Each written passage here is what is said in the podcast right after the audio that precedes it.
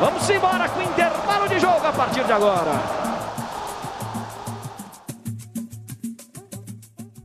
Estamos começando mais um intervalo de jogo. Hoje para falar de futebol alagoano, segundo turno da Série B, projeções, CSA, CRB.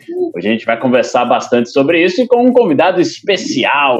Hoje, para integrar o nosso time, Alberto Oliveira. A gente tem a honra de receber grande Alberto, jornalista, cronista esportivo aqui de Alagoas, ele que comanda a TV Esporte Alagoano e que hoje nos dá a honra de bater esse papo, fazer essa tabelinha no intervalo de jogo. Primeiro de tudo, uma honra te receber aqui, Alberto. Como é que você está? Tudo bem, tudo bem, Protásio. Um abraço, Dudu. Um abraço, Henrique Pereira. Estamos na luta. Estamos é, juntos é, e vamos para essa, essa batalha. A honra é minha, satisfação imensa tá com esse quarteto excepcional. Do meio para frente a gente resolve fácil, fácil, viu, Bruno? Aí sim, entrosamento, vamos que vamos. Aqui com a gente também Eduardo Vieira, direto da Austrália. E aí, Dudu? Olá, meus queridos, um abraço para todos. Prazerzaço receber Alberto Oliveira aqui no nosso intervalo de jogo. Fera referência para a gente, né? É, teve na minha história aí no, no, jornalismo desde o comecinho. Semana passada, semana retrasada, a gente recebeu a Charlene, eu falei para ela em 2011, quando eu fui técnico de manutenção na Gazeta, o Alberto estava lá também. Tem muitas histórias daquela época, eram nos caras que eu ficava olhando assim e aprendendo. Então, meu primeiro contato com o jornalismo, o Alberto estava, me, me deu vários conselhos quando eu precisei fazer as mudanças recentes da, da, minha, da minha vida também. Então, um prazerzaço receber o Alberto e, e, claro, sempre um prazer estar tá ao lado de vocês aqui para falar do nosso time da Laguna. Vamos que vamos. E também para fechar, eu ia falar quadrado mágico, mas isso aí não, não deu muito certo, não né? Deu, então, vamos fechar o quarteto aqui, a linha. É melhor, é melhor deixar isso aí para lá. Mas para fechar o nosso time de hoje, Henrique Pereira. E aí, Henrique? Um abraço, Bruno, um abraço, Dudu. Muito obrigado, Alberto, por ter aceito o nosso convite. Né, o Alberto, que praticamente é um morador aqui do YouTube. Né, quando você não encontra Alberto Oliveira no YouTube, é uma coisa né, que foge do comum. O homem e suas lives, a gente tem que agradecer por ele ter arrumado tempo para conversar aqui com a gente também. E ele que é nosso parceiro hoje lá na Rádio CBN, nos comentários, comenta todos os jogos, com sempre muita clareza e competência o nosso querido Alberto, que hoje nos dá o prazer de bater esse papo importante sobre a, o esporte bretão aqui no estado de Alagoas. Já me disseram é, que eu era uma besta, já me disseram que era uma besta enjaulada, que o homem era uma fera, mas que era morador do YouTube também e vai entrar para os anais da história. Essa é nova, né? Inclusive terminou uma agora, né, Alberto? Tava com uma live é. até agora há pouco, né? Olha aí. Liberei, ah, liberei o meu quarteto feminino. Lá o negócio foi pesado. Muito bem. Show de bola. Então, para quem ainda não conhece o canal do, do Alberto Dudu, põe aí pra gente, por favor, quem está acompanhando a gente pelo YouTube, olha aí. TV Esporte Alagoano e também tá no Instagram, né, como arroba Esporte Alagoano, não é isso, Alberto? Isso, isso. Pronto. Perfeito. Então, já pode seguir no Instagram, se inscrever no canal do YouTube. E aproveitando esse gancho, eu faço sempre essa mensagem para todo mundo antes da gente começar o bate-papo. O Henrique já está ali fazendo a legendinha. Dá aquele like, dá aquele like, dá aquela velha moral para gente, para você que está acompanhando. Intervalo de Jogo é o nosso Instagram, arroba Intervalo de Jogo. Segue lá também, interage com a gente. Tem sorteio, né? e... né? Tem sorteio rolando. E esse é o diferencial de hoje. Vamos começar com esse recado para todo mundo que está acompanhando. Tem sorteio, se você quer uma... uma... Vou baixar o som aqui. Aí sim. Você quer uma camisa do Arsenal, vai lá. Modelo 2019-2020, sensacional. E é lógico que é sempre uma parceria do intervalo de jogo com Camisa 7 Kits que você também tem que seguir no Instagram. Então já vou passar as regras aqui. O sorteio funciona dessa maneira. Você segue a gente no Instagram, arroba intervalo de jogo, e também o Camisa 7 Kits, arroba camisa 7 underline kits. Segue os dois primeiro, depois vai lá na foto oficial do sorteio, na nossa página do Instagram, marca três amigos e aí você já vai estar tá concorrendo para o sorteio que vai ser na semana que vem, no dia 12. Na próxima quinta-feira, aqui mesmo no intervalo de jogo, a gente vai fazer ao vivo esse sorteio. Muita gente já está comentando, então pode deixar seu comentário quantas vezes quiser, marcando três amigos. Só lembrando que não pode marcar perfis fakes, lojas e famosos, né? E não pode marcar o mesmo perfil mais de uma vez. Essas são as regras, mas está rolando esse sorteio, então, para você que, que é uma camisa do Arsenal, direto da camisa 7 Kits, beleza? Vamos começar o nosso bate-papo de hoje, que tem muita coisa para falar, CSA e CRB, e mantendo a tradição, a gente vai começar pelo time que hoje está melhor, que é o CSA, está na tabela de classificação nesse fechamento do primeiro turno na sétima posição com 28 pontos, CRB é o décimo com 26. A gente vai começar falando especificamente agora é, do CSA. E eu vou começar com você, Alberto, porque eu acho que a primeira pergunta que vem quando a gente fala de um balanço do primeiro turno e projetando o segundo é a briga na parte de cima e é aquela velha informação. Será que dá para chegar?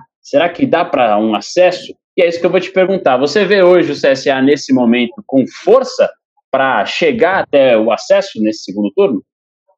Ô, Bruno, eu vejo o CSA com força, eu vejo o CSA com condições, mas penso no CSA fazendo um campeonato de manutenção na Série B. Não vejo nesse momento o CSA com risco nenhum é, de cair para a Série C do Campeonato Brasileiro, risco esse que já foi muito forte ao longo da competição, mas vejo o CSA com uh, com uma clara condição de, de permanência. Para pensar em algo a mais dentro da Série B, acho que o CSA precisa de peças, precisa de um encaixe melhor, precisa de contratações. Há uma divergência de números, alguns querem mais, outros querem menos, mas acho que o CSA precisa de peças que ampliem a condição de trabalho do Moza Santos. Mas, para mim, o CSA faz um campeonato de manutenção na Série B do Campeonato Brasileiro. Quais peças você acha que precisa para fortificar esse elenco? Posições? Uh, isso varia muito. Eu fiz uma, uma conta de que 5 a 7 jogadores. É, acho que precisa de um lateral. O CSA tem carência pelos lados do campo. Você não tem um rendimento uniforme nem do Norberto, nem do Diego Renan pelo lado direito. Você tem, por enquanto, só o Rafinha pelo lado esquerdo, de preferência um lateral que jogasse, que atuasse pelas duas, para que você fortalecesse esse processo. Para a zaga, também acho que precisa de um zagueiro. É, contusão do Inácio vai ser uma contusão mais longa, fratura e tudo mais. O Lucas Dias, hoje, é um jogador que a comissão técnica não entende mais como zagueiro. Para a comissão técnica, o Lucas Dias hoje é volante. Então, o CSA tem rigorosamente Castan, Kleberson é, e o jogador é, Leandro Souza. Acho que ele precisa de mais um. Suspensões, contusões, é, tudo isso precisa de mais um. Para a volância, para o meio-campo, seriam dois volantes. É, eu sempre digo que acho que o CSA precisa de um volante estilo Ferrugem, um cara que quebrasse linhas, que pisasse na área, que é, é, fizesse o arrasto da marcação. Mas é preciso fazer uma observação nessa questão de dois volantes. Por isso que a variação de cinco ou sete. A comissão técnica já entende o, Luca, uh, o Lucas Dias como volante. E o, uh, o Rodrigo deixou uma boa impressão nos primeiros jogos. Está se recuperando de contusão, vai voltar, se ele mantiver a situação de boa impressão, ele teria a, a diminuição desse número de cinco, é, de sete até para cinco jogadores. Acho que o CSA precisa de um meia e ainda precisa de um atacante. Nesse número, faço um adendo.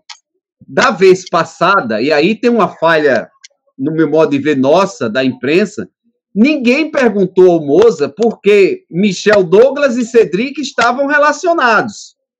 Eles são peças que o Moza passa a contar, porque os dois foram chamados, inclusive, para acordo, para deixar o CSA.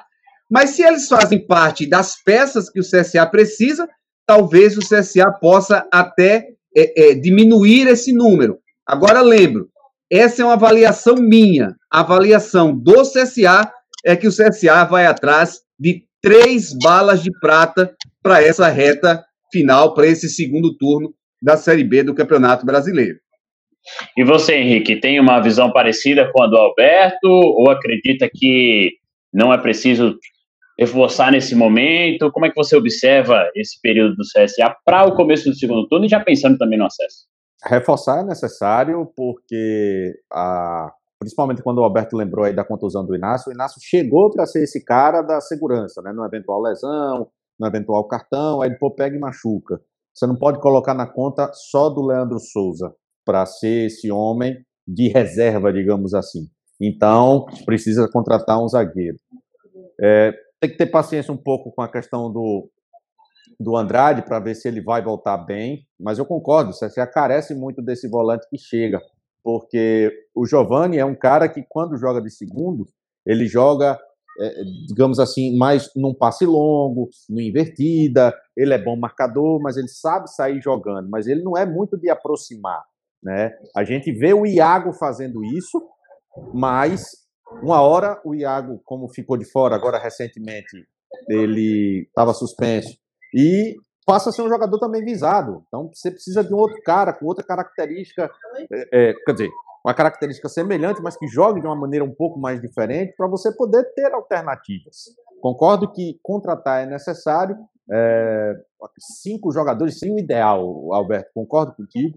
É, sobretudo para lateral, acho que a lateral esquerda me preocupa mais do que a lateral direita, porque apesar da instabilidade, estão entregando a níveis satisfatórios, regulares, digamos assim, tanto o Norberto quanto o Diego, mas do lado esquerdo você tem a presença do Rafinha, o Igor ninguém sabe quando volta, e é preciso ter um cara ali, um cara que possa dobrar, né? Se o Cedric possa ser aproveitado agora, já fica uma preocupação a menos no lado direito. Mas vamos esperar para ver qual vai ser o entendimento do Moza em relação ao Cedric, que esteve no banco agora jogo passado, e lá na frente também é, a, o Michel se pode ser aproveitado para brigar com o Pedro Lucas, para brigar lá com o Paulo Sérgio e também com o Pedro Júnior. É, é, é uma situação de observação, mas também de atenção ao mercado para pensar. Gostei do termo, viu? Balas de prata. É, porque aí a gente entra no nível de contratação, né? Como é que seria esse momento? Trazer hoje precisa ser um, uns atletas exatamente para qualificar ainda mais, experientes? O que, que você pensa, Dudu? É, o Balas de Prata é bem, é bem legal mesmo. O termo Alberto, a cara do Alberto, essa, esse, esse termozinho. Mas eu ainda vou ser um pouco mais modesto. Eu não sei, eu não iria de, nem de sete, nem de cinco, sei lá. Eu acho que essas três balas de prata aí já fecharia. É, eu, eu sou do cara que eu acho mais legal um elenco um pouco mais enxuto é, por exemplo, hoje, né, já trazendo um pouco do CRB, se você olha assim, em termos gerais para CRB e CSA, você tem um desenho melhor do que é o CSA, do que você, você teria do CRB, muito pelos problemas que o CRB tem. Mas entendo também que justamente essa possibilidade dos problemas traz a necessidade de mais quatro, cinco, seis reforços, porque amanhã vai, vai acontecer a onda de Covid, ou vai né, ter lesão muscular, como, como vem acontecendo, o Andrigo está voltando, o Pedro Júnior já teve, o Paulo Sérgio agora vai ser vetado do próximo jogo.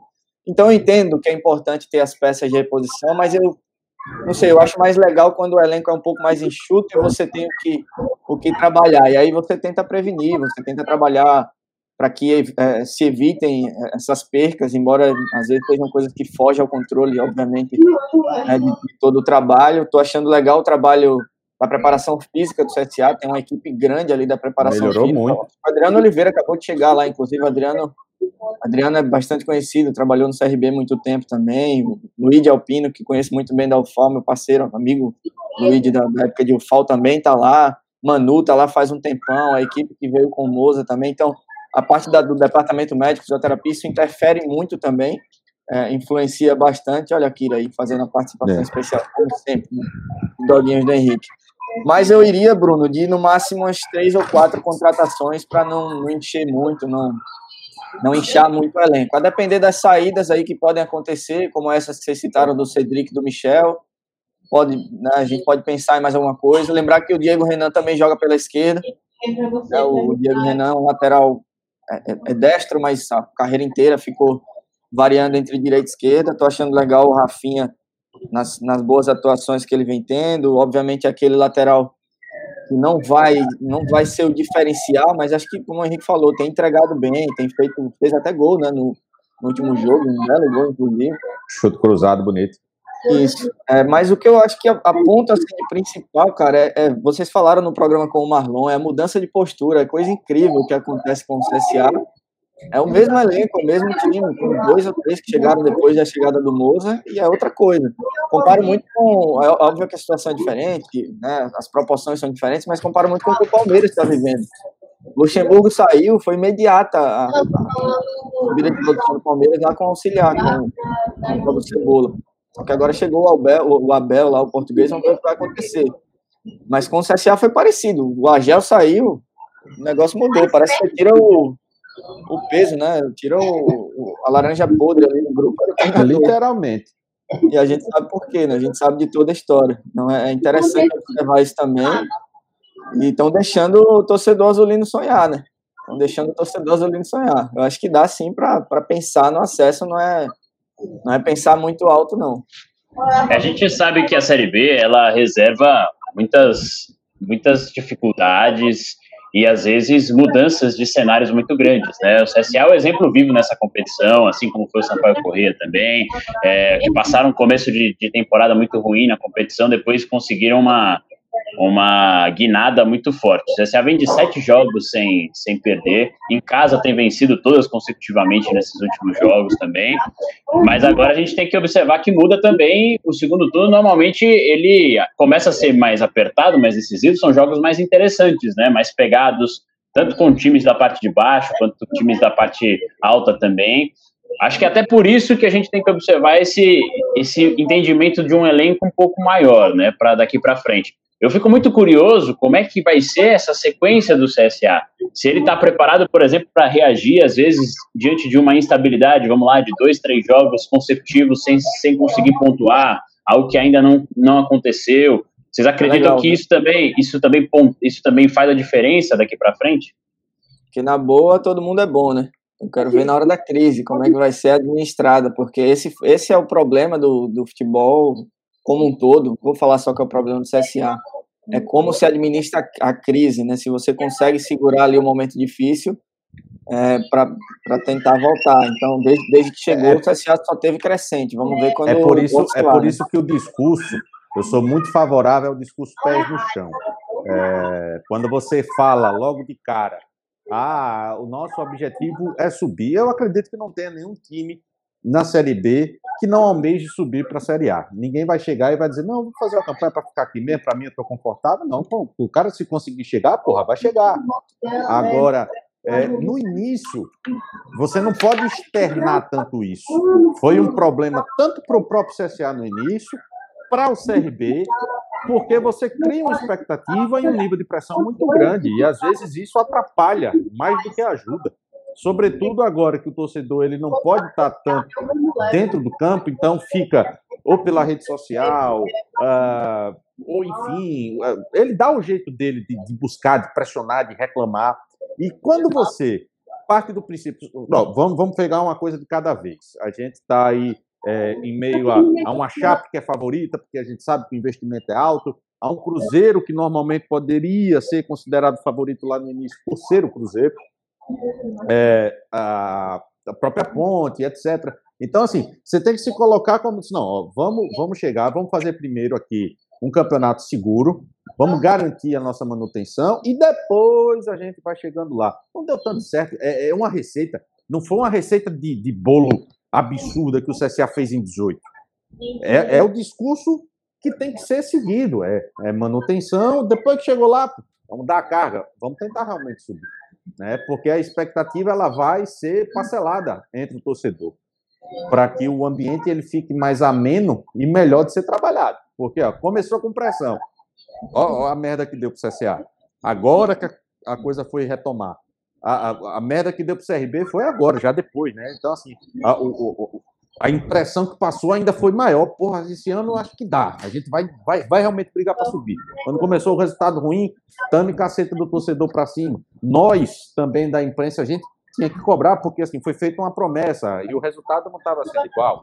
Né? Então você já cria essa questão que é desfavorável, imagino e penso eu, para as pretensões maiores ao longo da competição.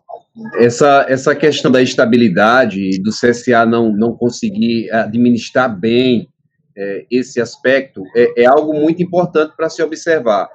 O, o, o, primeiro teste foi quando o CSA engatou aquelas três vitórias a partir do momento que o Adriano assumiu o time e perde para o Sampaio Correia. Naquele jogo da derrota para o Sampaio Correia, é, se você acompanha redes sociais, lives, é, e eu tenho feito muitas, e a gente tem esse termômetro, aí você vê o torcedor dizendo: eu não disse que esse, esse Moza é, é, é, é técnico que não, não cabe para o CSA, um técnico inexperiente. Todos esses jogadores aí precisam ser dispensados. O CSA precisa trazer um novo time. Essa foi a reação do torcedor depois da derrota para o Sampaio. O CSA passa mais um período, consegue uma série de vitórias. E agora, nesse primeiro momento de volta é, do retorno, ele tem. É, eu vou até tirar esse jogo do Guarani, é, que apesar do Guarani ter crescido na competição, nos últimos cinco jogos eles têm três vitórias, tem um empate só uma derrota, mas ainda é um time que está na parte de baixo da tabela. Está né? próximo, dois pontinhos da zona de rebaixamento.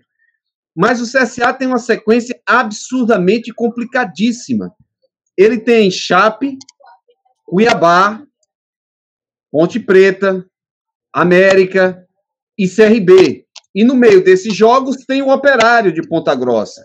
Então, não são jogos simples, não são jogos fáceis. E o CSA vai ser cobrado a partir de agora como um time que, para o torcedor, está rumo de volta à Série A do Campeonato Brasileiro. É, e a cobrança é maior. É, toda essa pressão que o Henrique se refere, ela, ela é muito consistente, inclusive com nós da imprensa, em alguns casos, sendo usados para fazer essa pressão. É, são peças específicas mexidas no tabuleiro é, que faz essa pressão, que tem essa pressão a ser feita. Então é preciso é, devagar que o Santa é de barro, é preciso ir com calma. É, a projeção ainda dá de 11 a 12 vitórias em 19 jogos para você brigar por acesso, para você garantir um acesso. E a gente lembra que em todo o primeiro turno que o CSA conseguiu uma linda reação, ele conseguiu oito vitórias. Ele tem que ter três ou quatro vitórias a mais do que ele teve nessa reação, que foi excepcional. Foi fora da curva. Então você imagina qual é a dificuldade para você alcançar essas 11, 12 vitórias para um acesso. Chegar no G4 é uma coisa, permanecer nele é completamente distinta. O CSA não vai poder diferenciar jogo. Ah, é um jogo fora de casa contra um time Paraná que é complicado precisa vencer, porque senão ele perde posição. Aí você já é ultrapassado. Então chegou no G4, a manutenção, a permanência nele é muito difícil. E a gente vê que não é nenhum absurdo, por exemplo, saber que futuramente ele pode enfrentar uma zona instável. Eu citei esse exemplo porque todos os times, atirados do Chapecoense, que está sendo um caso à parte, mas a gente viu o Cuiabá vice-líder, voltou a vencer agora, um CRB desfigurado, mas tinha três jogos seguidos sem, sem pontuar, na, não, na verdade sem, sem vencer, tinha, tinha empatado um jogo. Paraná foi vários, foi líder várias rodadas o time do Paraná. Isso. Então acontece, como você gere isso é um dos pontos também. Outro que foi observado em relação ao elenco, lesões. É lógico que o, o surto de Covid do lado do CSA foi mais cedo, mais cedo. ponto que hoje pode ser mais positivo, né? Porque ele teve a vantagem de jogos adiados, coisa que não acontece mais hoje. Mas a gente está vendo muitos jogadores com lesões musculares, isso estoura bastante, é uma das preocupações, inclusive, das equipes nessa, nessa temporada. E outro aspecto que eu queria levantar com vocês é que agora muda também é, o fator casa, né? O CSA hoje ele tem um fator casa muito forte e ele vai fazer nove jogos ainda em casa daqui para frente. Esse é um dos pontos que desequilibra. As duas equipes de Alagoas, tradicionalmente, né, não vão, vão muito bem aqui é, jogando nos seus domínios. O Alberto pontuou a sequência difícil que o CSA vai ter, esse é um dos pontos também para o torcedor observar e a gente tem que manter esse, esse discurso de, de pé no chão mesmo para o que vai ser daqui para frente, porque a sequência ela é muito dura. Até o clássico, como o Alberto pontuou, são times que estão ali na parte de cima. Mas agora também é o que define o segundo turno, né? É o embate direto, é a concentração. E eu acho que o Mozart apresenta um, um, uma forma, uma forma de, de trabalhar que eu acho muito legal, que é o pé no chão para o jogo a jogo. Eu não vejo ele fazer projeção, dificilmente. até agora, se eu estiver errado, vocês me corrigem. Eu não vi ele fazer projeção de absolutamente nada desde que chegou no, no CSA, falando sempre muito no trabalho do próximo jogo. Eu acho não, que ele isso fez, é muito interessante. Ele fez questão, fez questão de dizer o tempo todo que a competição para ele é jogo a jogo. Ele não pensa em, em, em, projeções longas, ele não faz projeções de pontos, ele fala de um campeonato jogado jogo a jogo. E só para fortalecer isso, Protásio, é, o CSA é o segundo melhor mandante de toda a competição. Ele só está atrás do Cuiabá. O CSA tem 73% de aproveitamento. São, em 10 jogos, 7 vitórias, um empate e duas derrotas. Curiosamente, essas duas derrotas antes do, do Moza.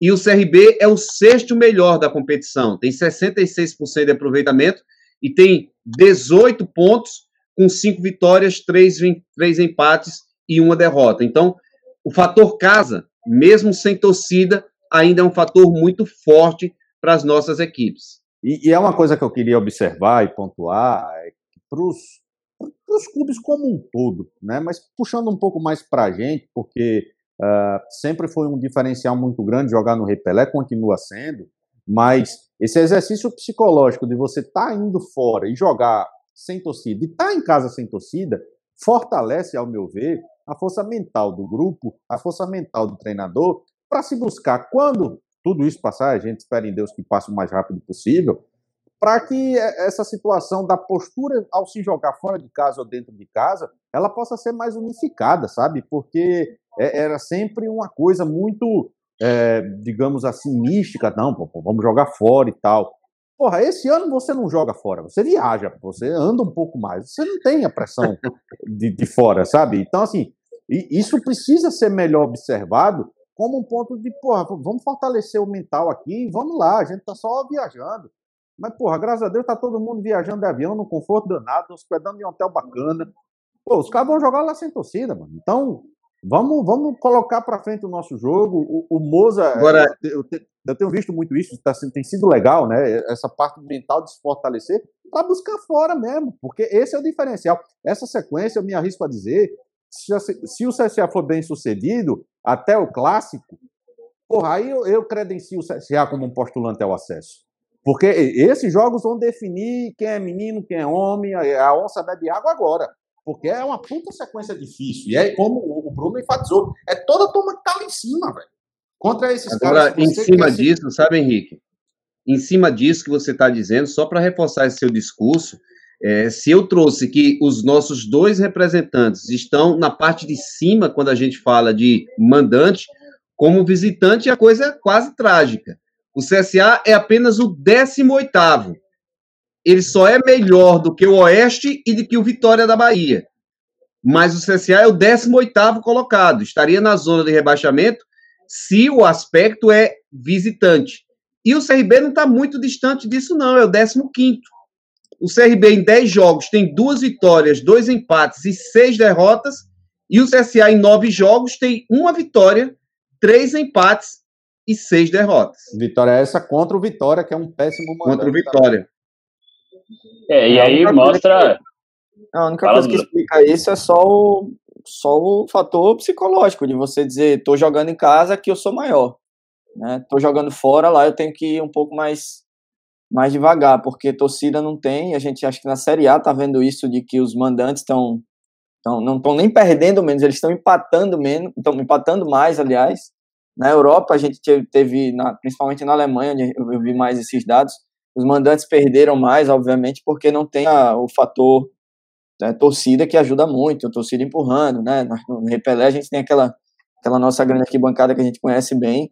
Então acho que é só essa parte psicológica. Acho legal o Henrique pontuar isso mesmo para os caras meio que tentarem uma, uma filosofia diferente ou uma abordagem diferente para essa coisa de jogar fora, jogar em casa Pois é, porque se quer, se quer subir, não pode pensar não nisso. E, esse é, e a gente ano, já teve. Cara, A gente já teve anos de, de CRB e CSA ganharem mais fora de casa do que em casa. Vocês lembram disso? Os caras em casa não conseguiam. recentemente aconteceu muito isso, né? Os caras é. não conseguiam o CRB, no, o CRB no ano passado chegou a ser o melhor visitante uh, do é. país, né? Em vários momentos dentro da Série B, ele era o melhor visitante. Era, era o terror dos times da casa. Era jogar com o CRB e você sabia que ia ter problemas, ou o CRB empatar ou ia ganhar o jogo. E a gente está vendo nesse ano, é, eu queria ver se vocês têm essa mesma preocupação. Eu vejo Chapecoense já como um time que já está na Série A, pelo, eu não vou dizer nem por ter fechado com 40 pontos, mas é que é um time muito forte, é um elenco muito bom. E, pô, você terminar o turno... Cuiabá também. É, é, é, nesse ponto que eu vou chegar. Ah. Eu vejo Chapecoense lá, então já tiro uma vaga. Agora eu também vejo Cuiabá e América querendo abrir uma margem muito grande para os outros clubes também. E aí deixaria um cenário para uma vaga só. E aí você tem Juventude, Ponte Preta, Sampaio que está subindo, tem um jogo a menos, você tem Paraná, e ficaria uma briga forte, mas muito grande para uma vaga só. Vocês também têm essa percepção de que esses três estão começando a desgarrar, é difícil tirar esses três? Eu acho é, assim, eu, eu, né? Não, eu vejo assim, sabe? É, é, eu já vi muita Série B em que você tem um começo de uma equipe excepcional e depois você tem uma queda muito grande. Eu sei que a Chapecoense tem absurdos 40 pontos no turno. Eu sei que para o CSA ela tem 12 pontos de vantagem. É uma diferença gigantesca ser tirada. Agora, é, eu não garantiria nenhuma equipe ainda na Série A.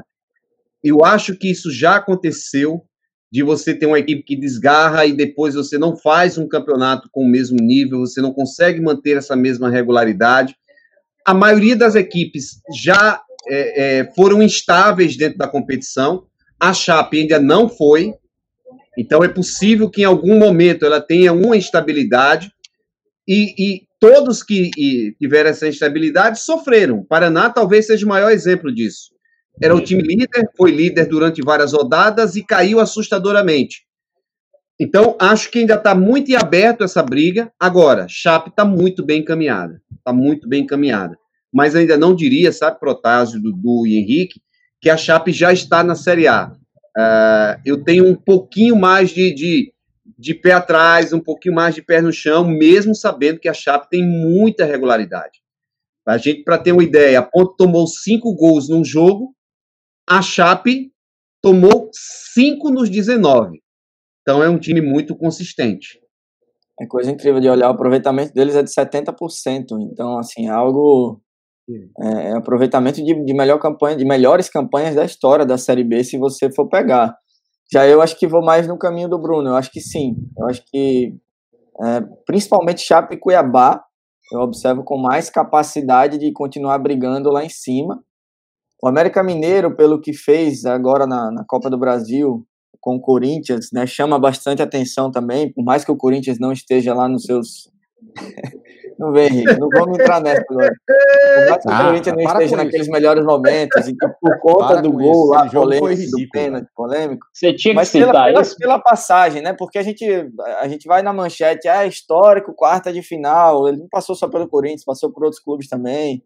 E tem tudo que o Lisca vem vem fazendo lá, enfim, eu acho que tem, tem, tem capacidade, mas Cuiabá e Chape é o que eu vejo mais à frente, embora a diferença da, do, do, Cuiabá e do, do América seja só um ponto, eu estou gostando demais de ver o Cuiabá jogando, é um time que é bem arrumadinho também, assim como o CSA, que eu falei que você consegue ter um desenho de como é o time, de como o time joga, o Cuiabá você consegue ter também, o Chamusca conseguiu armar um time bem, bem desenhado, bem formado, então, mas assim, que isso seja, pra, obviamente, para a gente, para a torcida também, né, que o, Acho que o CSA não, não, não, precisa nem pode levar em consideração algo desse tipo, tem que enfrentar quem for. E essa sequência que observou o Alberto e o, e o Henrique é a sequência que vai dizer para onde é que para onde é que o CSA quer ir. Se quer mesmo ficar brigando lá em cima ou se vai ficar nesse, nessa zona de participação ali, de obrigado pela participação ali na, na Série B. A campanha, a campanha da Chape é tão absurda que eles podem chegar a, a segunda rodada, vencendo esse primeiro jogo e vencendo do CSA,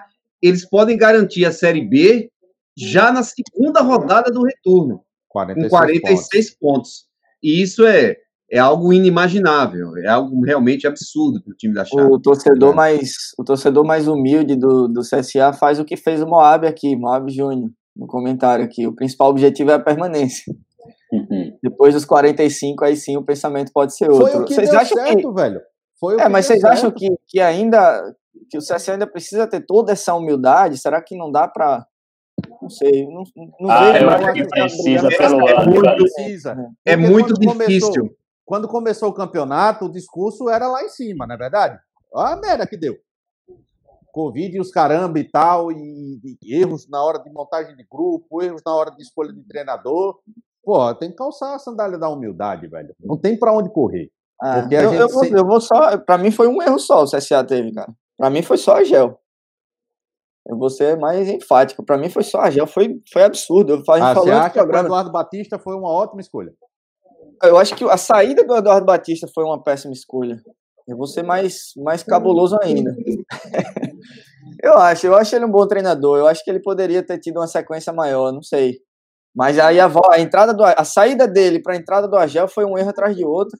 Talvez se, se tivesse saído o Batista e tivesse trazido outro nome, até como o próprio Moza, que a gente, maioria da, a, dos que acompanham não eram a favor. Preferiam... Todos nós sabemos que a escolha de Moza Santos para o comando técnico do CSA foi um tiro no escuro. Foi um tiro no escuro. Você lembra, que quando, você lembra quando saiu e eu tentei, eu tentei defender Henrique, não, não acredito, não vai rolar. E eu falei, cara, é vamos, vamos ver. Mas assim, não, não, tinha, é um tiro no escuro. Até, até para quem olhou de uma forma otimista como eu, eu sei, obviamente, que foi um achado. Aí sim, e de quem é o mérito, talvez seja do Pastana, né? Que, que já conhecia é, o Moza, sabe da capacidade do Moza, mas foi um achado total. O meu perfil de técnico seria um técnico experiente, com conhecimento sim. do futebol do Nordeste e com conhecimento na Série B. É, mas todas as informações que busquei é, no Paraná e principalmente com o pessoal de base apontavam de, ó, ele não tem experiência com o time profissional, mas os trabalhos dele são muito bons. Vocês vão se surpreender com a qualidade do trabalho deles. Então, é, eu tinha esse, essa situação de que o perfil seria outro nome, outra característica, mas sabia que o Mozart tinha um trabalho muito consistente, mesmo em divisores de base, mas um trabalho muito consistente. O que, o que, o que deixava a gente inseguro, Alberto, enquanto cronista, porque a gente quer ver o bem dos nossos clubes, a gente quer ver eles cada vez melhores, é porque o Moza chegou no momento onde o CSA estava pegando fogo. Havia Isso. um incêndio no Nelson. Era o, o, o, aproveitamento era péssimo, o momento da diretoria era ruim, tinha gente no grupo que não podia estar tá lá, que não estava rendendo o que a gente esperava que pudesse. E ele chegou, vamos apagar o incêndio, vamos contratar quem? Moza Santos. Quem? Qual a experiência que ele tem para fazer isso? Por isso que o reforço é um tiro no escuro. Ah, a forma gente... deu certo. Para a gente não perder esse, esse fio, a gente já até comentou um pouquinho sobre, sobre o Moza. Pode falar, Dudu. Não, é só que ele chegou nesse incêndio e ele teve uma postura que não foi legal, que foi com o Alan Costa, né? Que foi assim, chegou e nem avaliou, disse, não, não vou querer, não vai servir para mim, não gosto, não... e não comentou muito isso, e, ali, e ainda veio toda aquela história da polêmica lá do Agel com o Pastane, a gente falou, pô, será que vai ser mais do mesmo, é mais polêmica, é mais problema, os caras afastaram o Alan, tá lá no Havaí como titular, inclusive, mas depois não, depois o negócio arrumou, então né, funcionou. Vamos ver é. como quando vir a próxima crise, próxima oscilação eu, também. Eu tiro o meu chapéu e digo, queimei minha língua, mas a gente continua esperando muito dele, porque ah, não houve gestão, houve uma excelente gestão de crise para o momento que ele assumiu, né? Mas agora a gente vai ver ele trabalhando no momento em que a crise pode ser proporcionada justamente por uma falha no trabalho dele, uma falha na condução do grupo, como é que vai ser psicologicamente para ele resolver um problema que ele eventualmente possa criar. A gente espera que isso não aconteça, né? Mas é, essas questões, quando você cria um problema, o CRB fez isso. O discurso do CRB foi todo ele próprio desde o começo e as mudanças que, na verdade, não houve mudanças, né? A gente já vai passar, passar o gancho para o CRB, mas não houve mudança de comando técnico, não houve mudança de diretoria. O discurso sempre foi aquele por isso que eu falava, poxa, o discurso ele precisava ser mais humilde no começo, para não haver a cobrança tanto do torcedor. Olha o que está acontecendo lá na Barra. É, até aproveitando esse gancho para a gente começar a falar também do CRB, acho que a gente concluiu bem o momento e a projeção do CSA. Antes de mais nada, o Dudu puxou o comentário do, do Moab, tem o do Rodrigo também, né, Dudu, para a gente... Grande Rodrigão, assim. participou com a gente na semana passada, salve galera, informações interessantes do futebol nordestino, torcendo para que CSA e CRB se estabeleçam na primeira divisão nacional. Seria o sonho, né? espera do... que CSA e CRB se estabeleçam como o estilo do bigode do Rodrigo, né? Rodrigão. Aliás, quem está chegando agora, inclusive, muito pelos comentários, pelo, pelo sorteio que a gente está fazendo, é, e pelo, pelo próprio Australianão, pelos programas que a gente faz falando futebol nacional, internacional. Estamos falando de CSA e CRB, obviamente, se você ainda não sabe, porque somos baseados em Alagoas. Né? Henrique, Bruno e Alberto estão em Maceió, eu estou na Austrália, mas também sou alagoano, então periodicamente a gente faz esse programa aqui voltado para Azulão e Galo. É, você vê que a gente está cada um em um local aqui, a maioria em Maceió, o Dudu na Austrália, mas tem sempre o Bispol em Brasília que participa também, e a gente está com audiência fora também, lá em São Paulo. Meu irmão, Ricardo Marquioro, está sempre com a gente, já mandou aqui a mensagem, está acompanhando, ele fica ligado para saber também do cenário alagoano, e você pode mandar sua mensagem até o final do programa, a gente volta a interagir com o pessoal também. Vamos falar do Galo agora, que terminou na décima posição com 26 pontos, e o CRB começou de uma maneira diferente, começou com uma regularidade, pontuando, ficou sete jogos sem perder, e agora a situação veio se inverter. Terminou com problemas de Covid, e aí a projeção do CRB, eu vou fazer a mesma pergunta que eu fiz do CSA, porque eu acho que a discussão hoje é essa. Tem força para pensar em acesso? apesar do momento ser diferente do que viveu o CSA, são dois pontos apenas que o separam na tabela de classificação. No ambiente do CRB, muda alguma coisa? Ele tem força, tem elenco para pensar hoje num acesso? Alberto? Bola, bola para Alberto é, Oliveira, convidado. Eu acho, eu acho que o CRB ele faz um campeonato bem superior ao que eu projetava.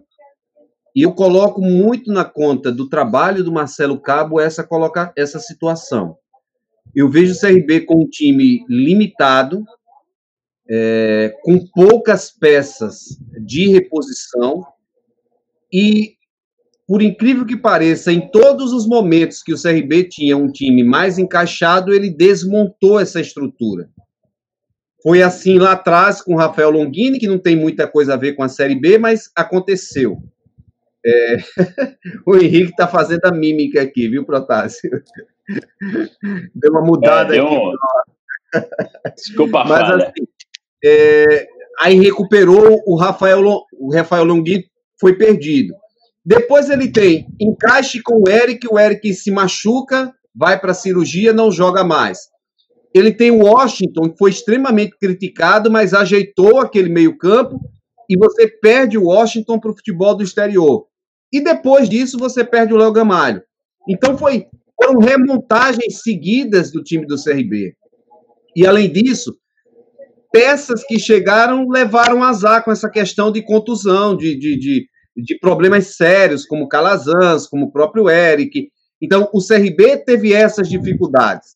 Mas foi um time mais regular que o CSA, um time com é, se manteve do meio para cima da tabela, praticamente a Série B toda. O grande problema surgido no CRB surgiu por parte da direção, através do presidente Marcos Barbosa, numa fala desastrosa com os jogadores, é que, e que os jogadores reagiram de forma forte e consistente.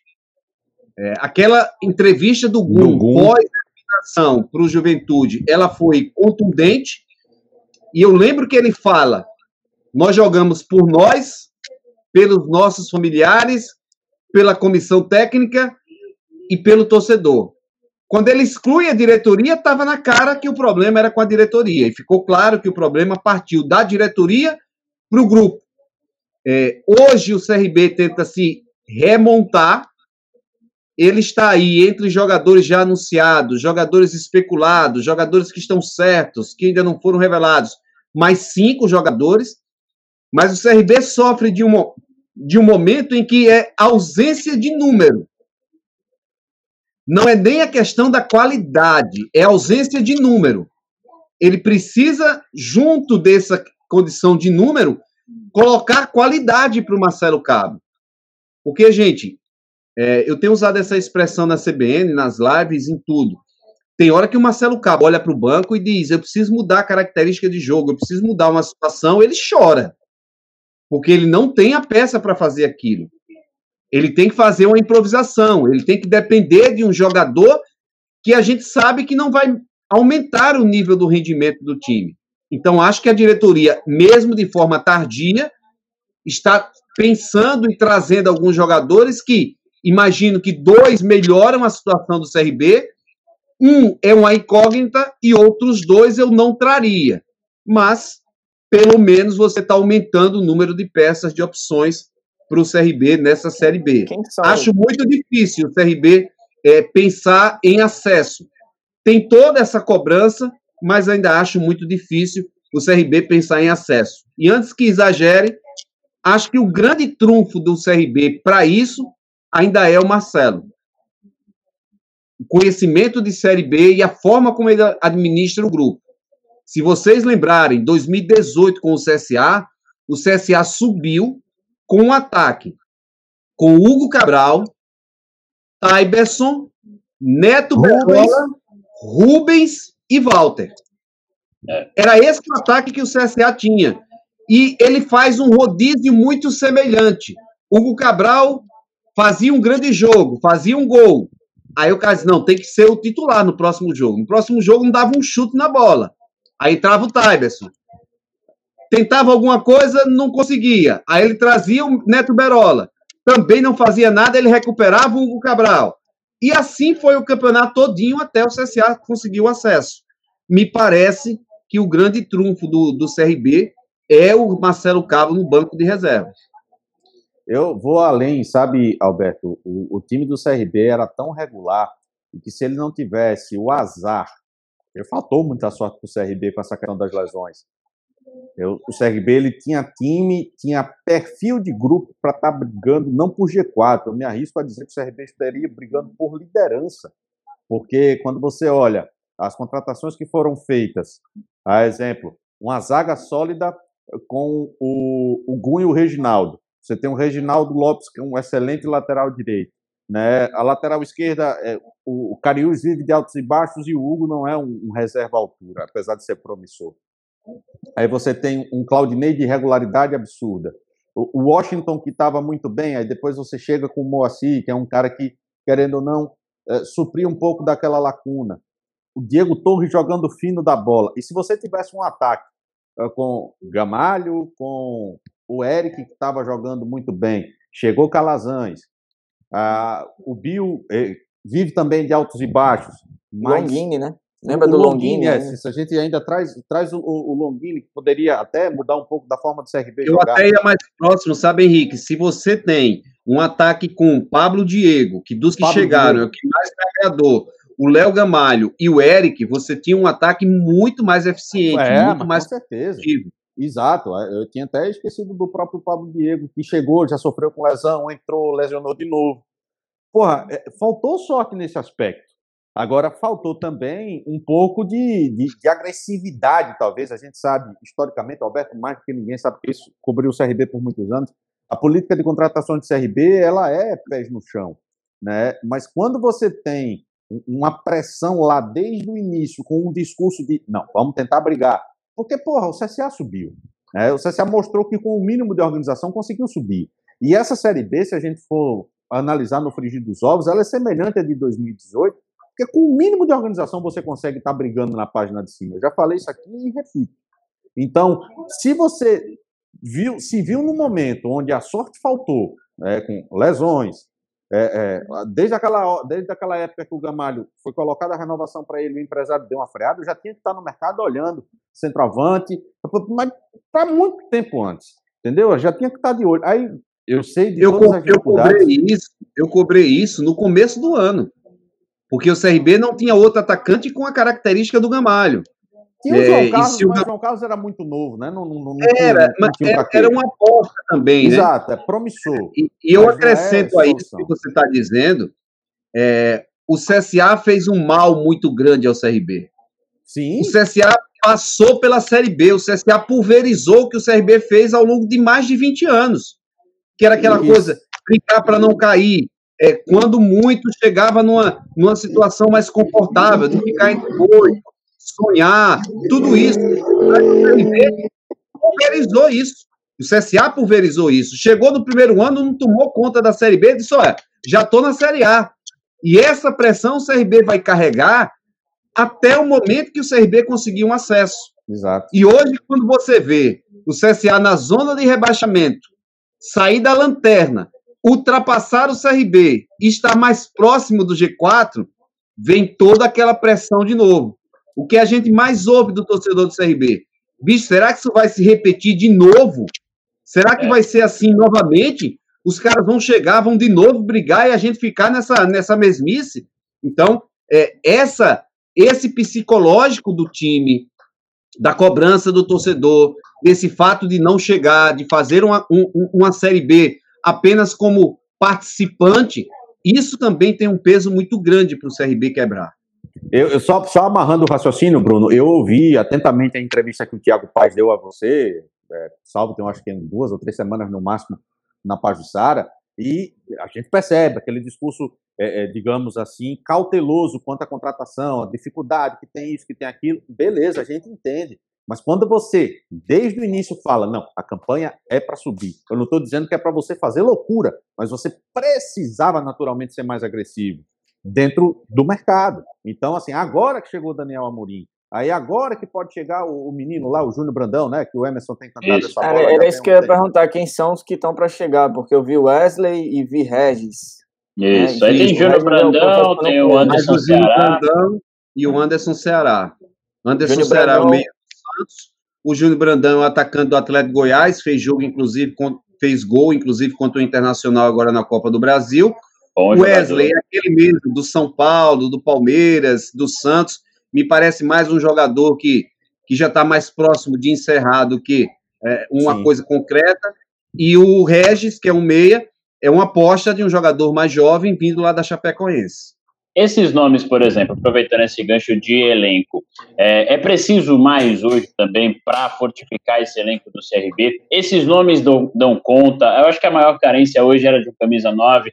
É difícil falar do Daniel ainda, porque não dá para avaliar aquele jogo contra o Cuiabá, que o CRB foi desfigurado, mas dá para ter uma noção de com esses nomes um time mais competitivo, mais qualificado, ou ainda é preciso mais para eu gostei do Eu gostei do nome do Júnior Brandão. Eu lembro dele no, no Atlético Goianiense, se não me engano, do próprio não, não era do próprio Marcelo Cabo, era no Atlético pós Marcelo Cabo. Não, foi no. Ele enfrentou o CSA na Série B de 2002. Isso, isso. E aí depois tá? ele saiu, foi, acho que foi para Bulgária e voltou para o Goiás. É um, é um bom jogador. Eu acho que ele é um bom nove se, se, se conseguir voltar né, a ter os, os momentos que ele teve lá no Atlético Goianiense com, com a camisa do Galo, pode ser que role. O Wesley é, é, é uma aposta assim, mas de, de, muita experiência, um jogador que teve aqueles bons momentos no Santos e, e depois acho que no Palmeiras, mas né, só chegou até para a Alemanha, se não me engano, jogou no Werder Bremen. Chegou até no São Paulo também, né? São Paulo também, não, não, não, é mais aquele Wesley da época de Santos de Neymar, foi, foi há 10 anos isso, inclusive mas ficou marcado, né? Aquele, aquele volante que, que, que era um, um, volante ofensivo demais, né? Um, um oito que pisa na área, que faz gol. Então, vamos ver se ele consegue, pelo menos, relembrar bom, bons momentos também como aqueles.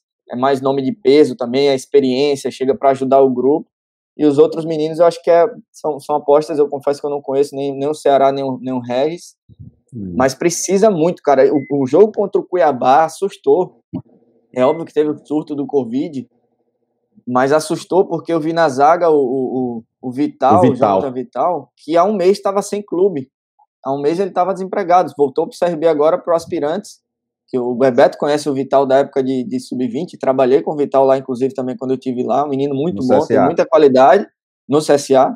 O Bebeto era do sub-20 do CSA, tá no sub-23, tá no sub-20, no, no Aspirantes do CRB e, e montou o time dele com base no, no, no, que eles conhecem, então tem, tem, alguns jogadores que foi da base do CSA. E foi um achado. O próprio Ramon, né, também foi, foi trazido para o aspirantes, né? E, Isso. Né, e, e, terminou tendo que jogar, caiu no colo dele. Óbvio que é uma oportunidade maravilhosa para os meninos, mas para o CRB não, não dá. Você jogar os caras assim, os caras sentem o peso, a parte física, a parte técnica, é, psicológico, é, é, outra é outra coisa, uma situação muito complicada. Então precisa mais do que o CSA. A gente falava, o Alberto citou 7, o Henrique 5 e eu 3. Para mim, o, o CRB é que precisa de uns 7 reforços aí para para se arrumar e precisa dar uma passada numa benzedeira, tomar um banho de pipoca, alguma coisa assim, porque o que tem de lesão, mas é, brincadeiras à parte, é até de se observar o que é está acontecendo, porque foram é, três eu, eu não quero, iguais, né? Eu não quero ser aqui leviano, sabe, sabe, Dudu, mas assim, me parece muito é, que a precipitação do CRB de trazer jogadores e eles terem que jogar imediatamente, que isso também ajuda nessa questão de lesão.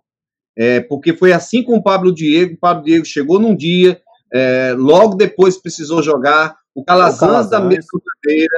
É, é, então, é, essa situação parece muito clara. É, o time era tão limitado, ele tinha tão poucas peças que o jogador que chegava, e, e eu conheço como é que funciona no CRB, é, você chega e você precisa dar aquela resposta, porque o jogador é contratado, é, muitas vezes o presidente não, não conhece o jogador é, e ele precisa do crivo de dizer: eu trouxe, agora eu quero ver esse cara jogando. Eu quero que esse cara renda. A gente está precisando de jogadores.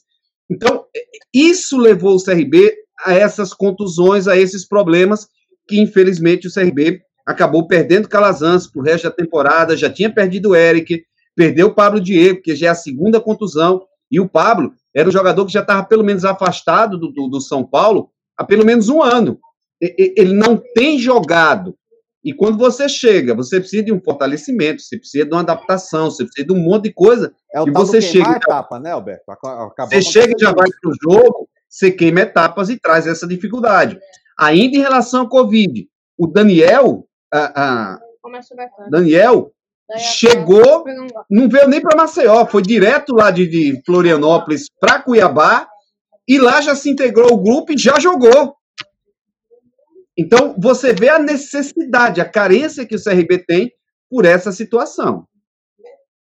É, e assim, é, é esse o ponto que eu acho que diferencia hoje o que a gente projeta para o CRB eu acho que nenhum dos dois times de Alagoas tem risco de rebaixamento. Eu não vou colocar o CRB nesse ponto, ah, tem que abrir o olho para rebaixamento. Acho que não, acho que tem um time competitivo, como vocês falaram, pelo que o Marcelo Cabo vem fazendo, tem um padrão, um estilo de jogo bem montado, e peças que, que podem fazer algo a mais na competição. Agora, o discurso de. Se a gente foi pé no chão com o CSA, que vive um grande momento, eu sou mais pé no chão também com o CRB ainda por essa fase instável. Por quê? É, se a gente for ver o final do turno do CRB, as últimas sétimas rodadas foram muito ruins.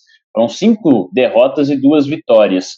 E entra também esse lado da lesão, esse lado de um elenco enxuto. Só que eu observei hoje a, a entrevista do Everton Pasco e ele pontuou uma coisa do CRB não ter conseguido uma sequência de vitórias. E aí depois eu fui olhar direitinho, com calma agora, o CRB realmente não conseguiu emendar uma sequência de duas vitórias seguidas no, no, no turno. E aí eu fiquei observando e falei, é mesmo, ele passou aquele período de sete jogos sem perder, mas venceu, empatou, empatou venceu, empatou. Aí, empate. Porra, ainda isso teve aquele interfere. jogo do Vitória lá, velho. Aquele jogo do Vitória foi pra quebrar com tudo, ganhando o jogo e deixa empatar no final. Porra, foi. Pensa dois pontos que fazem falta. E aí é a diferença muito, muito. de você ter essa questão. O, o, o que pode alavancar é uma sequência de vitórias. E aí é que eu acho que a gente já tem que começar a projetar diferente para o CRB. Ele vai ter mais jogos em casa, onde ele é bem, ele, ele vai bem. O Alberto trouxe aqui que ele é o sexto melhor mandante. Isso pode ser um aspecto legal também para o, o, segundo turno. E a sequência dele é, tem Juventude, Oeste e Náutico. Já aí deveria ser ele pelo menos trazer, vamos lá, sete. Seis. Seis, Seis no mínimo. Seis no, no mínimo. mínimo. Sete é obrigação. É, eu acho que também tem que começar mais ou menos por aí. Você quer pensar o Henrique, mais alto? O Henrique, o Henrique tá pistola, hein? Não, cara, o Henrique, porque... O Henrique, Porque... como, ó, eu tô vendo o Henrique dirigente sentado assim, dizia: sete é obrigação. Sete. Porra, não quero vamos lá. Batendo na mesa. Alberto, vamos lá. Mesa. A gente, viu, a gente viu um dia desse o Náutico jogar com o CSA. Pelo amor de Deus. O time do Náutico, de, de, de muitas tradições no passado, está voltando agora para a Série B, está sentindo o peso. Os, os caras têm um elenco muito limitado. Foi ponto um. E o Oeste, o Oeste só ganhou de quem, minha gente? Do CSA. Porra, naquela draga que tava o CSA. O time do, do time do Oeste, historicamente, é o time do empate. Esse ano nem empatando os caras estão, estão perdendo mais. Com todo o respeito que a gente tem, é, que precisa ter, mas diante da circunstância, é fazer valer, velho. É se impor. Hoje, o Henrique. no papel. Tá ali, o CRB é amplamente superior do que esses caras.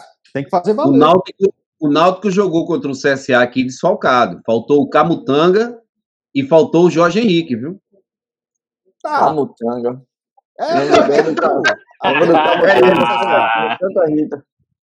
É, Ficou sua cabeça agora. Não, é, poço. Eu Pô, dei uma provocada nesse assim, meu uma, coisa, uma coisa que eu, queria, que, eu, que eu queria perguntar ao Alberto, que eu gosto das, das reflexões dele, ele está muito mais tempo que a gente, ele acompanhou todo essa, esse período do CRB de quase 20 anos, ou mais de 20 anos, na Série B, sem beliscar nem, nem perto do acesso. O que é que você acha, Alberto, que, que faltou e falta para o CRB assumir esse posto de uma vez por todas, que o CSA conseguiu de uma forma meteórica, assim, talvez até talvez não, totalmente inesperada, e que a gente contesta muito até da forma que aconteceu, sempre é, contestou muito, muito a, a, capacidade das pessoas que estavam lá, e ainda assim o CSA conseguiu sair da D para A, fazer um negócio histórico. O que é que você vê no CRB que faltou ao longo desses 20 anos e que falta ao longo dessa década agora de, de Marcos Barbosa também? eu acho que a gente sonha mais com, com algo que não está muito próximo de, de todos. Eu acho que o nosso futebol é um futebol de Série B do Campeonato Brasileiro. Isso não impede de vir e mexe a gente sonhar com a Série A, de beliscar uma Série A, mas o CSA levou 30 anos para conseguir isso. 30 anos, gente. É, e o CRB tem quase isso sem conseguir. Porque você é, nesse modelo de Série B do Campeonato Brasileiro, o CRB não conseguiu. A última Série B que o CRB jogou já está próximo de. A, a, última Série A que o CRB jogou já está próximo disso. Então, é, eu acho que quando, quando a gente, de uma forma geral, se desencanar e, e dizer o CRB é um time de Série B, eventualmente pode conseguir um acesso, pode brigar por um acesso diz como disse o Henrique, precisa se organizar em determinado momento, precisa ter um, um, um, pouquinho de coerência em outra parte. Por que, que esse mesmo time do Cuiabá hoje é sensação? E esses caras jogaram no CRB, cara. Meio é. time do CRB. Eles começaram, eles começaram desse jeito e depois tiveram uma queda absurda. Sai treinador, sai não sei o quê. É, é, jogadores que não jogam nada quando estão no CRB e quando saem do CRB comem a bola. É, o exemplo é o El, que está jogando um absurdo no, no, Cuiabá. No CRB não deu um chute na bola. Eu não quero nem muito atrás, mas o Marco Aurélio, Sim. É, baixinho, não fez 2016. nada no CRB. Veio para um jogo aqui, acabou com o time do CRB. Matou o CRB. É, então, assim, é, acho que tem muito desse desse karma, é, dessa situação de, de, de ser um time na Série B, não conseguir sair dessa situação, e tem muito da administração.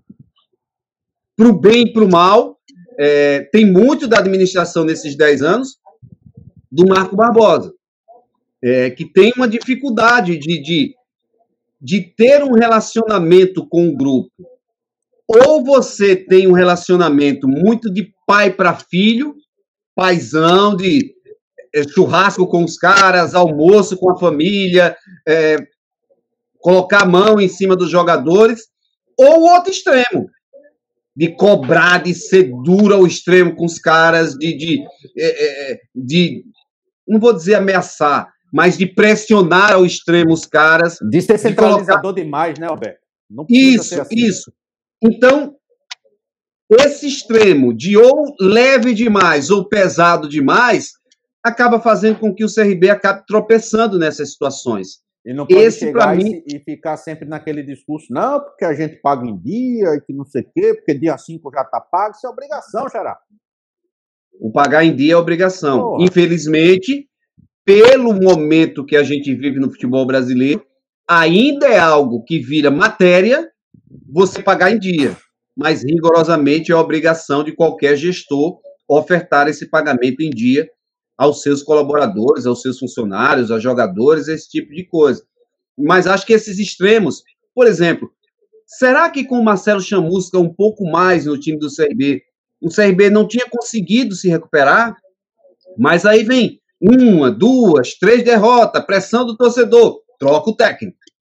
É, aí você já muda por completo, você traz um, uma oxigenação, mas você volta dois meses atrás de trabalho, daqui que o cara conheça as reações de jogadores dentro de campo. Então, essa instabilidade dada partindo da direção para o grupo, eu também acho que é um fator complicadíssimo para o CRB é, é, sair de Série B do Campeonato Brasileiro e normalmente se manter é, disputando, sendo um coadjuvante dentro da competição. Eu acho que a gente precisa agora também é, falar. Eu acho que é esse ponto que você tocou, Alberto, do Chamusca no ano passado, eu tinha muito essa convicção de que poderia acontecer. Eu, eu sou fã do trabalho do, do Chamusca, eu gosto do jeito que ele arma a equipe. É, viveu uma instabilidade que foi curta aqui no CRB, mas a gente sabe como é que funciona. E eu acho que foi diferente desse ano para a percepção do Marcelo Cabo, né? Desde que chegou no ano passado para cá, ele está tendo uma continuidade e isso é muito válido, isso é muito importante. Eu espero que, inclusive, no segundo turno, mesmo se a instabilidade continuar, é, instabilidade que eu digo, é lógico que não adianta você ter uma sequência de derrotas e aí complicar de vez a situação, mas eu digo essa questão de, de saber ter a leitura do cenário, saber ter a leitura do entendimento do que você tem hoje no elenco à sua disposição e o que, que esse elenco pode te render de frutos, né? Não Eu acho que isso é positivo, sabe, Bruno? Acho que isso é positivo, mas assim, nos bastidores, o Marcelo Cabo já correu riscos de, de ser demitido por duas oportunidades nessa temporada.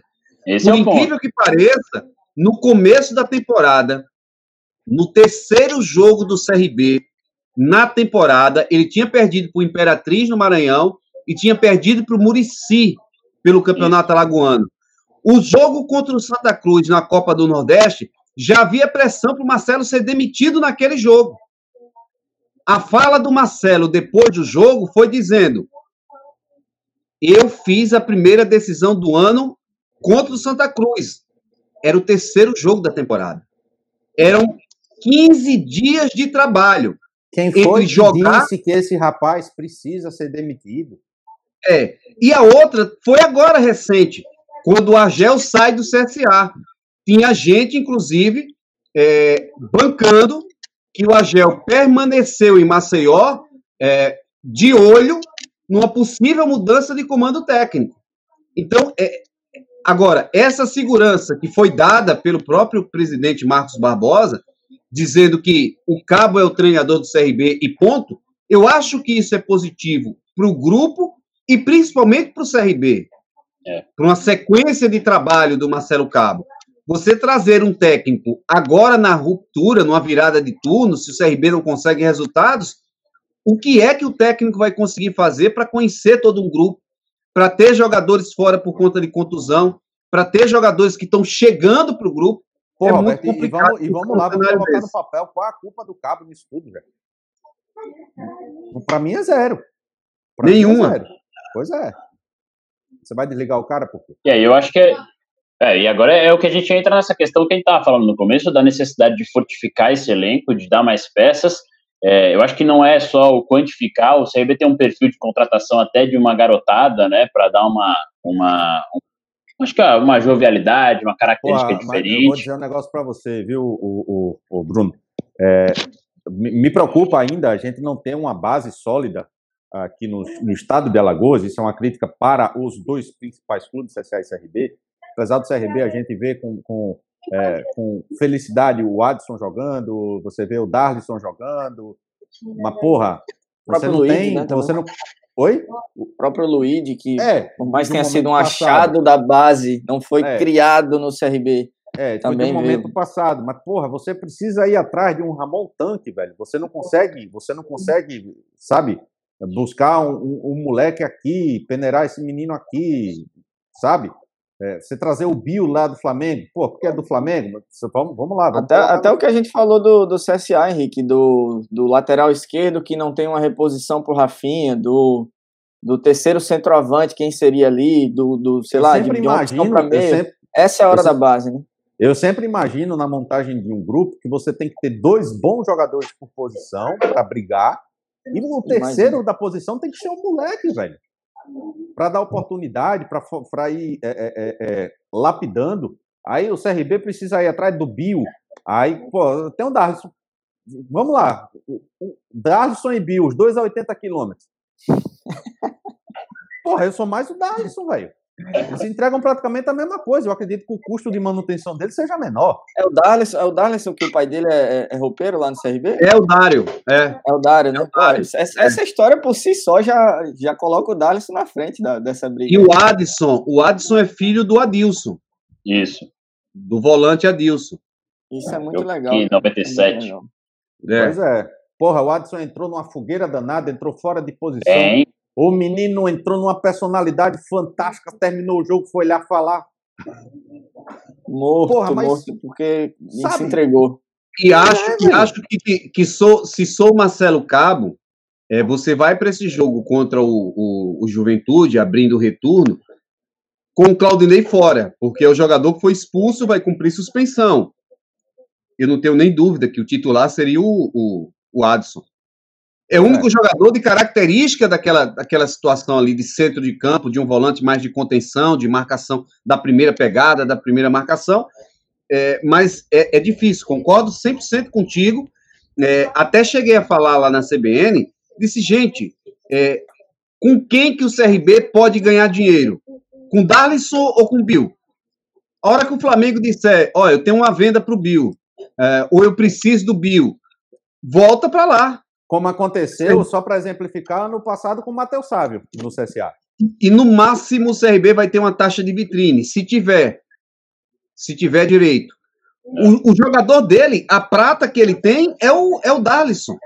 E acho que isso tem que ser o um entendimento de direção para o técnico. Chegar e ser bem claro. Cabo, nós temos interesse em negociar esse jogador, em preparar esse jogador, em colocar esse jogador na vitrine. Então, é, trabalha esse cara para que, sei lá, CRB com 3 a 0 num jogo, por que não utilizar esse cara 20 minutos, 15 minutos, dar rodagem para ele, dar minutagem para ele dentro de uma Série B? O CRB na parte de cima da tabela, o campeonato todo, e você vê que ele foi pouco aproveitado. Pouco aproveitado. Se gerou, girou jogadores jovens, alguns com mais qualidade. Eu preciso dizer, por exemplo, o Eric tem mais qualidade que o Darlison. Sim. Mas o Eric é a mesma situação. Uh, CRB vai ganhar dinheiro com quem? Com o Eric ou com o Darlison? CRB pode negociar quem? O Eric ou o Darlison? Então, é preciso não pensar só na competição, num time competitivo. É preciso você utilizar a base para você formar o jogador, aproveitá-lo no profissional vendê-lo e fechar o ciclo reinvestindo aquele dinheiro de novo na base, para que possam surgir outros jogadores. E os nossos clubes, o Henrique foi feliz ao dizer para os dois, eles entendem hoje base como custo e não investimento. E essa que é a desgraça. Eu vi que o Henrique já levantou os braços. É, mas é, infelizmente é isso. Parece um italiano que fala, perde é, na, na, teoria, na teoria se fala que muito mais até no CSA hoje, que tem até uma parceria com a UFAL aí engatada para utilizar lá os, a parte acadêmica da UFAL, que eu acho muito legal, mas que a pandemia Pô, até atrapalhou. O CSA tá treinando em Marechal Deodoro, velho. Para com isso. É, não, mas não, não rolou, não rolou, não, não, não. infelizmente. O, o, CSA parou de Marechal, o CSA tá na UFAL, estabelecido tá na UFAL. na UFAL. Só que, assim, como a pandemia parou as atividades na UFAL, o CSA também parou as atividades. E ele não tinha onde treinar. É, não tinha onde treinar, não tinha como trazer uma segurança para os atletas, porque era todo mundo numa casa. uh, e são jovens numa faixa etária de 16, 18, 20 anos, e a pandemia trouxe muita dificuldade para isso, então o CSA deu uma suspendida. Mas acho que o projeto do CSA com a UFAL, ele é interessantíssimo.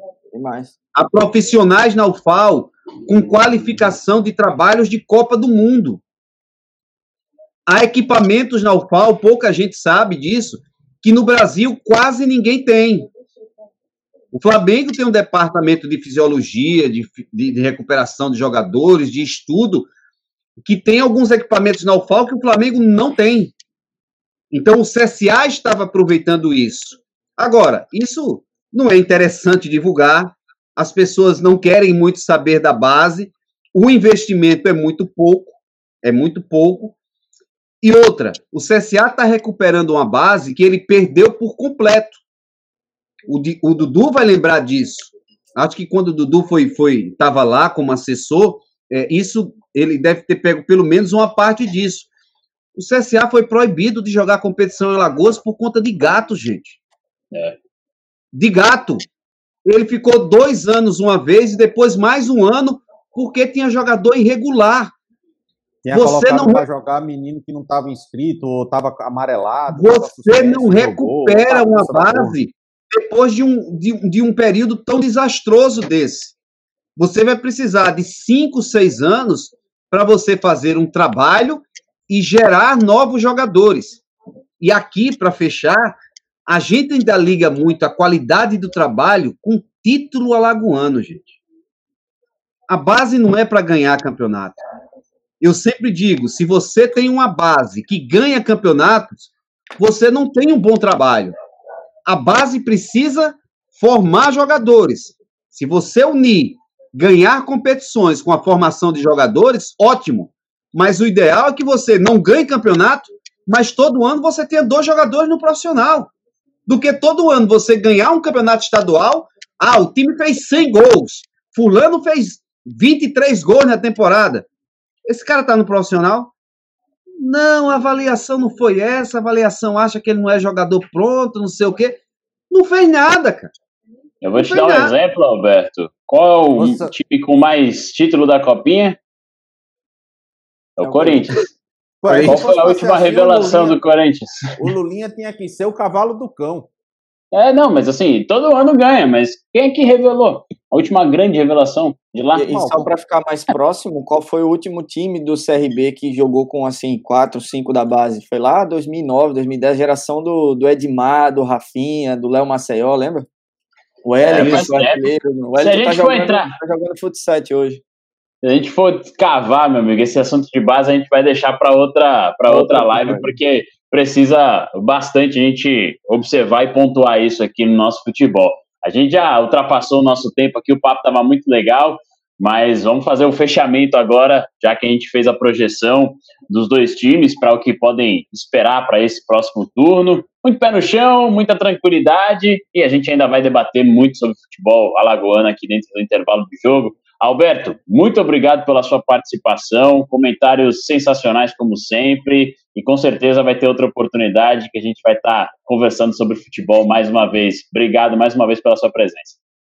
Bom, cara, eu fico muito feliz, Bruno, com, com três grandes amigos e, acima de tudo, com três jornalistas extremamente competentes no, no que fazem, é, apaixonados por futebol e que fazem um trabalho gigante, um trabalho maravilhoso para mim é uma honra estar uh, tá aqui no intervalo de jogo pela primeira vez e, e, discutindo com o Henrique, um cara que sou fã do trabalho dele, de Dudu, eu nem, nem falo, comecei a, a lembrar de Dudu justamente nisso, campeonatos do SESI, depois eh, dividindo transmissões, é, campeonatos amadores, Praia de Pajussara. Aquele, aquele, tubão de domingo, hein? Aquele domingo, tubão de domingo, hein, Dudu?